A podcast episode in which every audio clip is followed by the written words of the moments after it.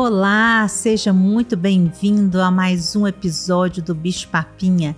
Eu sou Denise Brasileiro, mãe da Carol, Sofia, de dois pets lindos, o da Massura e a Madalena. Sou pediatra também, nutróloga, e hoje o assunto é muito legal. Sabe quando vocês imaginam assim, é, no futuro alguém encontrar aquela garrafa que alguém colocou no mar com um desejo? Pois é, é mais ou menos parecido. Então, olha que título mais legal o que, que as nossas crianças que nascerem em 2050 vão comer? Gente, será como é que vai ser essa alimentação? Eu tive essa ideia da gente conversar sobre isso porque eu estava montando uma aula sobre introdução alimentar. Eu descobri umas coisas muito interessantes.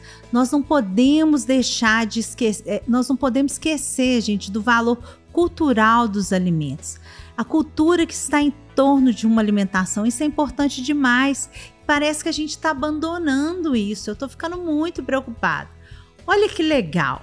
É, pela Organização Mundial de Saúde, a gente recomenda fazer a introdução alimentar ao redor de seis meses de idade, desde que as crianças já estejam preparadas da parte neurológica para receber os alimentos, ok?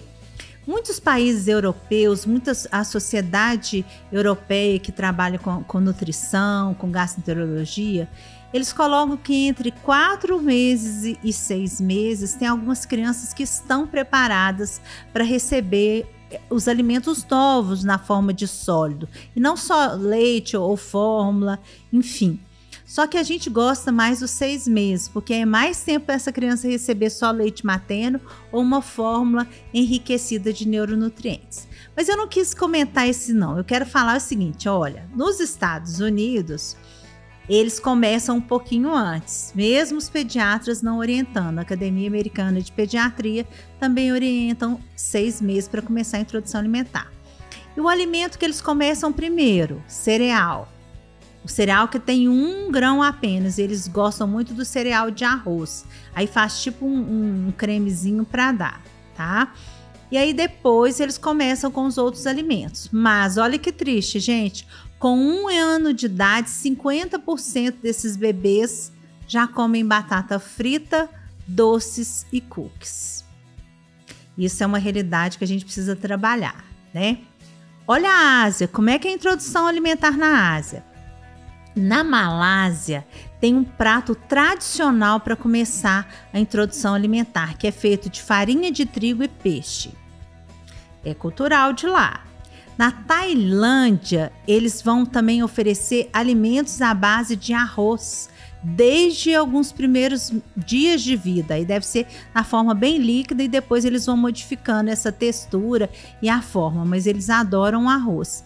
E tem alguns relatos mostrando que às vezes as mães mastigam lá para seis, sete meses para oferecer carne, essas coisas, as mães mastigam um pouco o alimento para poder depois oferecer para criança. Achei isso um pouco meio maluquinho, mas é alguma coisa que eu li, não sei se realmente isso acontece já aconteceu em alguns lugares, porque eu acho que hoje muito difícil de estar tá acontecendo, né?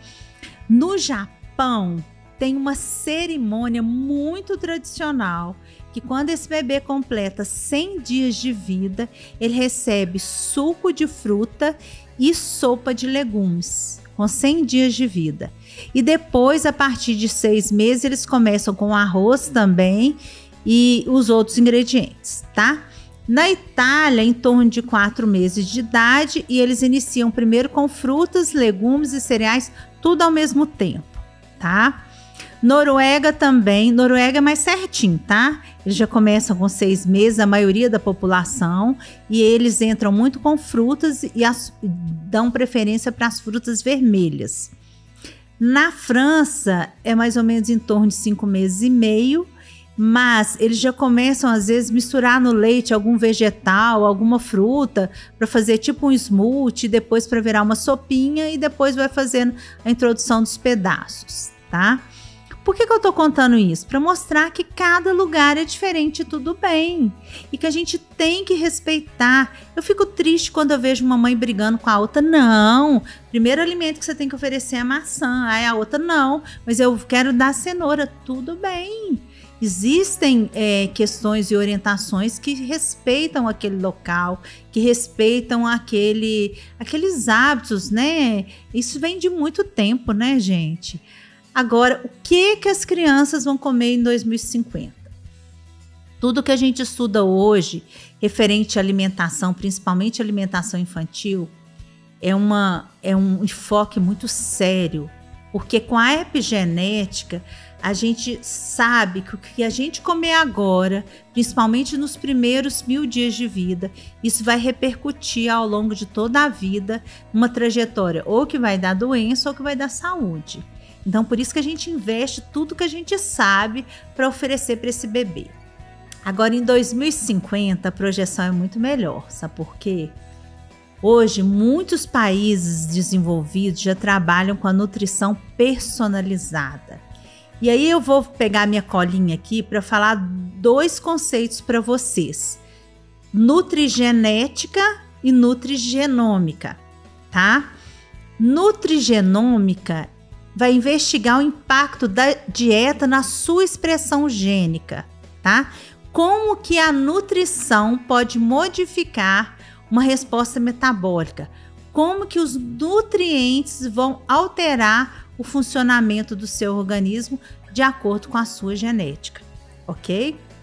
Agora, a nutrigenética é como que a genética de um indivíduo vai influenciar na resposta fenotípica à ingestão de um determinado alimento. Estão surgindo muitos exames, então eu tenho certeza que em 2050 o pediatra vai fazer uma orientação de introdução alimentar baseada nessa nutrição personalizada e, com, e, e embasada em muitos resultados de exames que são sérios. Porque hoje tem uns exames aí que eu vejo o pessoal fazer que não é, é, não é através daquele exame que você vai decidir os alimentos. Mas tem melhorado muito, tem surgido muitos exames bons também. Mas a gente ainda não tem como isso virar um protocolo. Hoje a tecnologia que tem ainda não é suficiente para a gente indicar para todo mundo que faça esses testes para a gente determinar qual alimento para aquela pessoa faz bem ou não. E ainda tem uma outra coisa também que a gente sabe que o alimento, por exemplo, às vezes um alimento, uma farinha para mim não vai fazer mal e pelo contrário vai ser muito benéfica para o meu organismo e já para o meu irmão, se ele comer a mesma farinha, a mesma quantidade, para ele vai ter uma repercussão negativa. Porque isso é, é, precisa saber mesmo como é que é a genética de um e de outro e como é que é o ambiente e o estilo de vida. E a gente sabe que o nosso ambiente, o nosso estilo de vida vai determinar também as bactérias que moram no nosso intestino.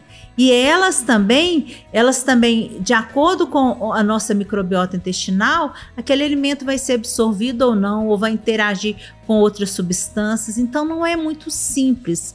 Mas eu tenho certeza, nós estamos em 2022, que até 2050 já vai surgir muita coisa que vai permitir que a gente possa fazer cada vez mais uma orientação nutricional baseada na individualidade. Mas antes que a gente chegue em 2050, a gente já pode tirar algumas coisas bacanas dessa fala. É a seguinte: não copie receitas que um médico passe para o seu filho, para introdução alimentar do seu filho, você não vai re repetir para o seu vizinho, para o seu sobrinho. Para cada um a gente faz uma orientação. Para cada um a gente vai reforçar um detalhe. Por exemplo, se eu tenho uma criança que está adoecendo muito, eu vou reforçar os alimentos que têm muito mais vitamina C, zinco, às vezes uma quantidade muito maior do que uma criança que até então não está desenvolvendo nenhum quadro que, que gere uma preocupação referente à imunidade. A gente vai dar só a quantidade habitual. Se é uma criança que, por exemplo, adoeceu muito e usou muitos antibióticos no espaço de tempo, eu vou usar alimentos que vão modular essa microbiota dela que foi agredida tanto pela infecção, inflamação da infecção, como pelo uso desses medicamentos. Então, gente, cuidado. O seu filho é único. Ele tem todo um padrão de comportamento alimentar, ele precisa receber determinados nutrientes, para cada idade a gente orienta um tipo de alimentação. E aí em 2050 esse podcast vai ficar gravado, né? Eu espero estar viva para eu poder escutar para ver se essa previsão que eu fiz, se ela aconteceu. Mas uma coisa eu tenho certeza. Eu sou muito questionada pelas famílias. Denise, mas esses meninos que não comem ou que são muito seletivos, será que se a gente não der um tanto de comprimidinho com essas vitaminas, a gente pode ficar tranquila? Não, não. Não é só isso que importa. A gente já falou isso outras vezes. O hábito de comer, de comer junto com as outras pessoas, isso traz um bem-estar emocional muito maior e esse alimento vai ter uma energia, um poder muito melhor. E eu, e eu acho que não vai chegar em 2050, a nossa alimentação jamais será substituída por comprimidos, por medicamentos. Por quê? cada dia mais a gente não perde a oportunidade de reforçar a necessidade, principalmente na infância, que a gente tem que comer em família. E família entra todo mundo, tá, gente? Aquela pessoa que cuida do seu filho, você, seu marido, o avô, o avó. Esse momento a gente ganha demais. Eu tenho certeza que isso vai continuar em 2050 e se Deus quiser, isso a gente não vai nem precisar falar em 2050, que vai ser um hábito que todo mundo já vai estar tá seguindo, tá? Chegamos ao fim do nosso episódio. Ele é rapidinho, mas eu passei o meu recado para você. Se você tiver dúvida, entre em contato conosco. O nosso endereço nas redes sociais é bichopapinha.pod. Tchauzinho!